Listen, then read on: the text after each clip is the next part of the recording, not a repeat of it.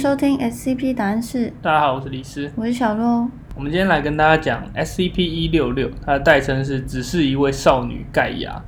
那它的 level 是欧基里得级。SCP 一六六，它是一名青少年的欧裔女性人类，就是那种金发的欧洲白人女生。它具有部分的驯鹿的特征，包含它有长鹿的角，就是头上那个角，以及它有蹄跟短小的尾巴。但除了这些明显的异常之外，DNA 上面的分析并没有发现它有这些异常遗传特征，就是正常的人类 DNA 的感觉。那它蹄是它是站着走路吗？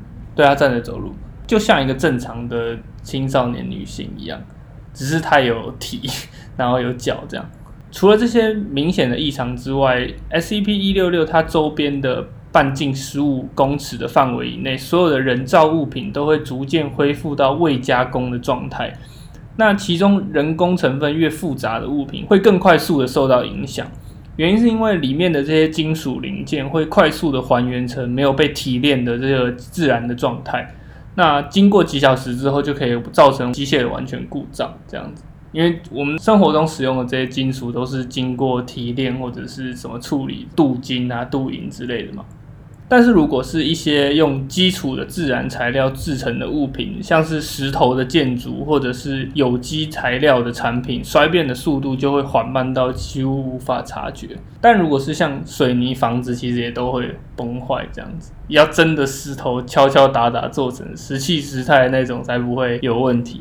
同时，在相同的半径范围里面，会有大量的植物开始发芽。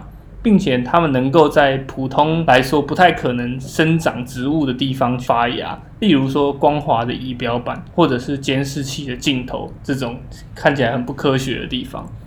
同时，SCP 一六六对人工材料以及污染物非常的敏感，如果它吸入或者是接触这些东西的话，可能会造成它急性的气喘发作，或者是会有一些压疮的症状。压疮就是那种久坐、久站、久躺的那种病人身上会有那种压疮。最严重有一次，他跟一个吸烟的人发生了身体接触，导致说 SCP 一六六他发作了一次非常严重的气喘，才能挂掉。即使那个人其实已经有三周没有吸烟，还是会有这么严重的反应。整体来说，他就是一个呃很脆弱的人，但是他的能能力也很强，这样子。基金会是受了某人的嘱托，要来收容这个 SCP 一六六。那接下来我们就来讲，就是当时他是怎么被基金会收容的。这个 SCP 一六六，它被发现在爱尔兰的一个慈悲圣母修道院里面。他从婴儿时期就开始在这个地方生活。经过一个叛变的全球超自然联盟的特工确认。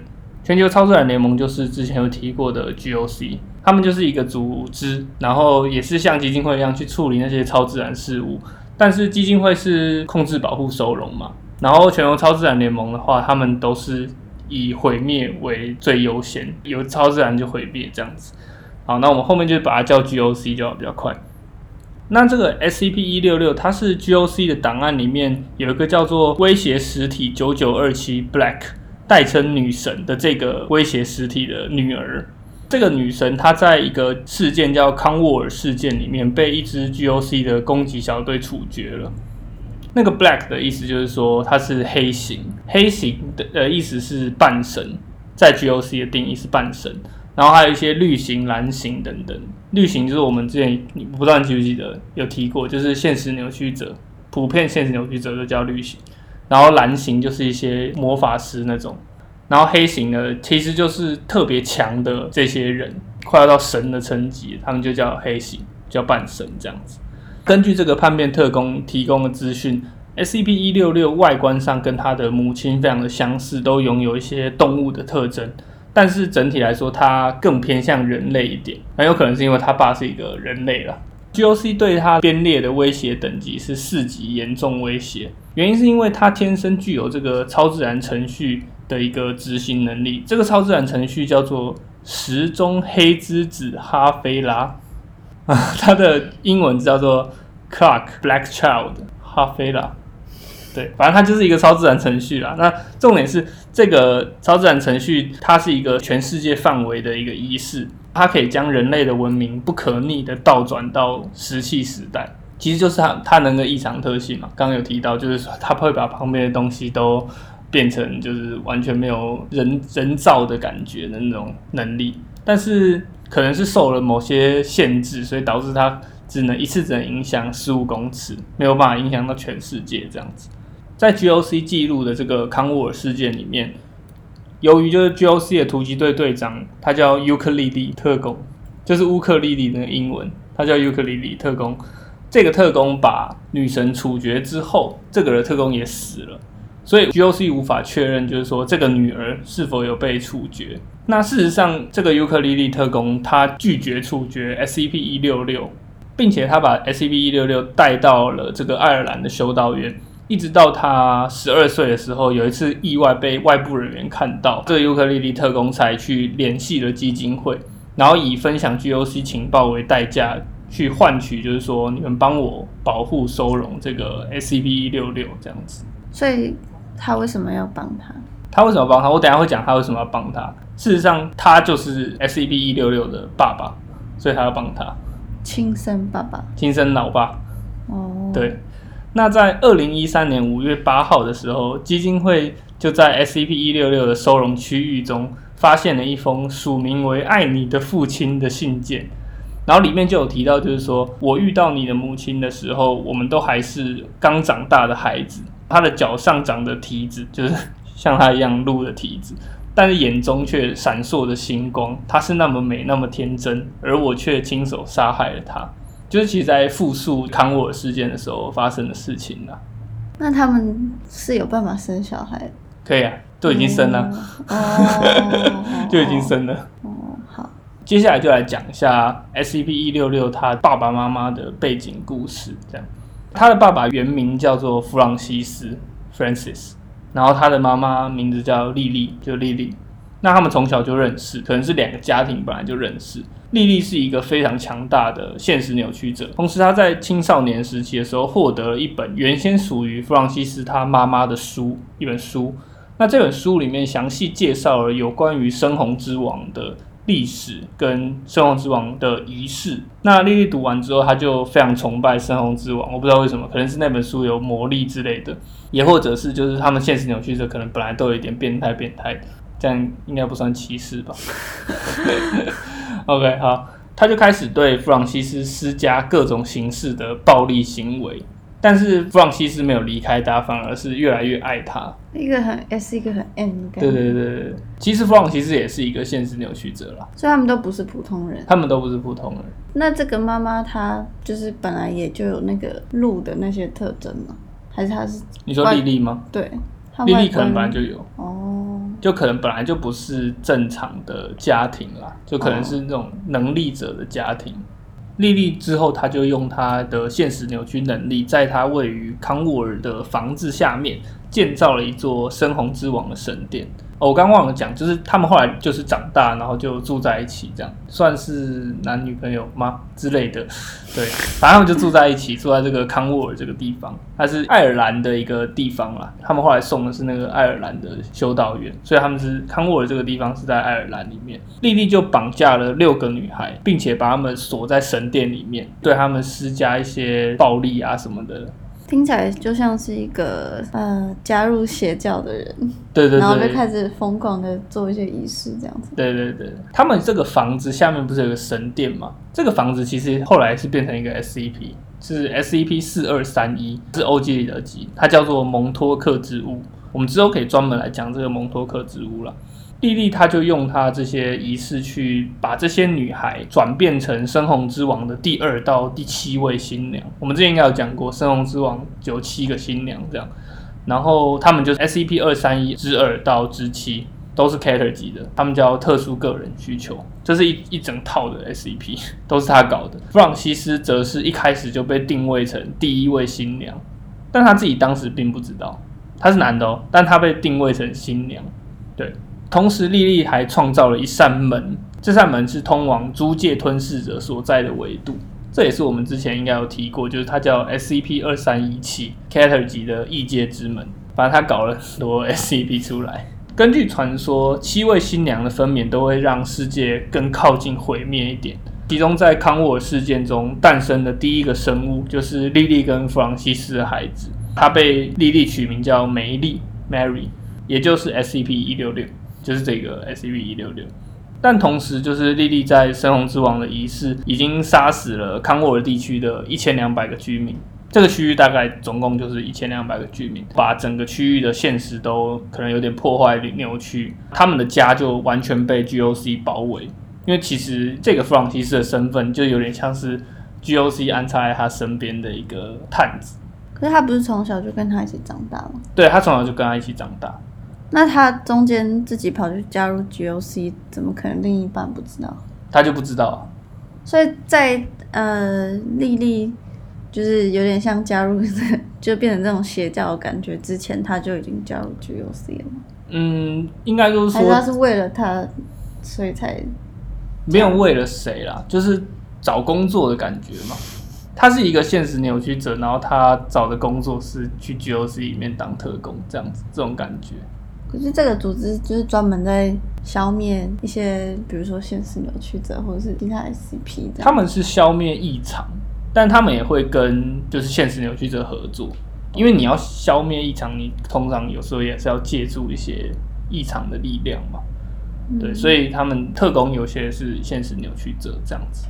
莉莉在搞这个深红之王，后来应该是被 GOC 发现，毕竟毕竟他搞得蛮大的，当时他们家就整个被 GOC 包围了嘛。这个弗朗西斯就决定依照他的另外一个身份，就是 GOC 的特工尤克里里的使命，就把莉莉杀死了，结束他所有的痛苦。然后他就带着这个女儿，就 SCP 一六六，逃离了这个家。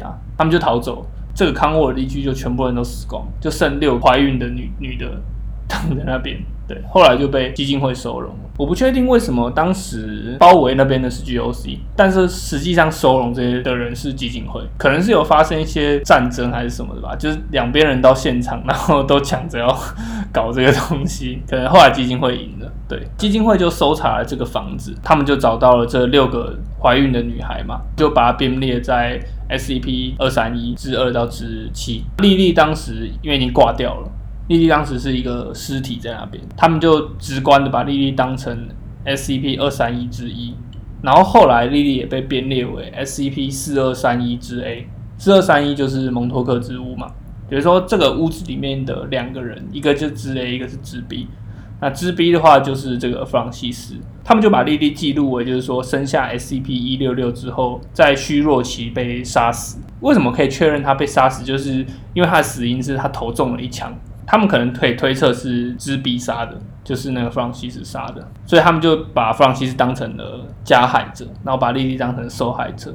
但事实上，就是加害者是莉莉了，就是莉莉自己才是代表深红之王，弗朗西斯反而是第一位新娘这样子。后来弗朗西斯也被基金会收容了，然后就被归列为 SCP 四二三一之 B。在大量的实验跟欧武议会的商量之后，基金会心理学家就确定说。呃，这个 SCP 四二三一之 B 的心理状况在持续的收容中不断的恶化，他们就提交了一个请求，就是说，因为其实他也算蛮合作的，但是你一直收容他的话，他好像状况会越来越差。毕竟没有人想要收容一个就是精神状况越来越差的现实扭曲者，就会很麻烦。所以他们就提交了一个请求，就是说，可不可以让这个 SCP 四二三一支 B 可以作为基金会的员工去做工作跟生活，这样就是这个弗朗西斯。那从那个时候开始，世界上就没有弗朗西斯了，也没有 GOC 的尤克里里特工，也没有 S.E.P. 四二三一之 B，剩下就是基金会最神秘的四级研究员天启四博士之一的 Alto Clef 博士。所以这算是他的前身故事吗？对对对，就今天顺便跟你讲 Clef 博士的前情提要。什么 Clef 博士故事那么多？他故事超多的，所以他是一个有父爱的疯狂博士。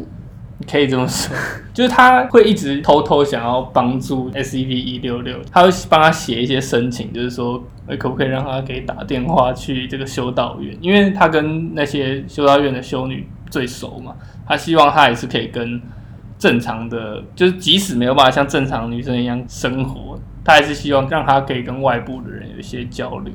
好感人啊，好适合在父亲节上对啊，晚了一个礼拜。但今天我们录音的今天是父亲节啊。好，祝那个 Clef 博士父亲节快乐。但其实盖博士就是他在整个世界观里面，他比较被归类在经过那个圣龙之王仪式之后，被变成有点像撒旦的一个存在。据说他是有三只眼睛了，但不知道为什么，就不知道是他原本就有三只眼睛，还是他后来经过那个仪式才变三只眼睛。就是其实这一切都没有办法确定，就是说他本来就是跟撒旦有关的人，还说他本来就是撒旦本人。还是因为那个仪式，他变成撒旦，还是后面的 SCP 二三九那个事情之后，他才变撒旦？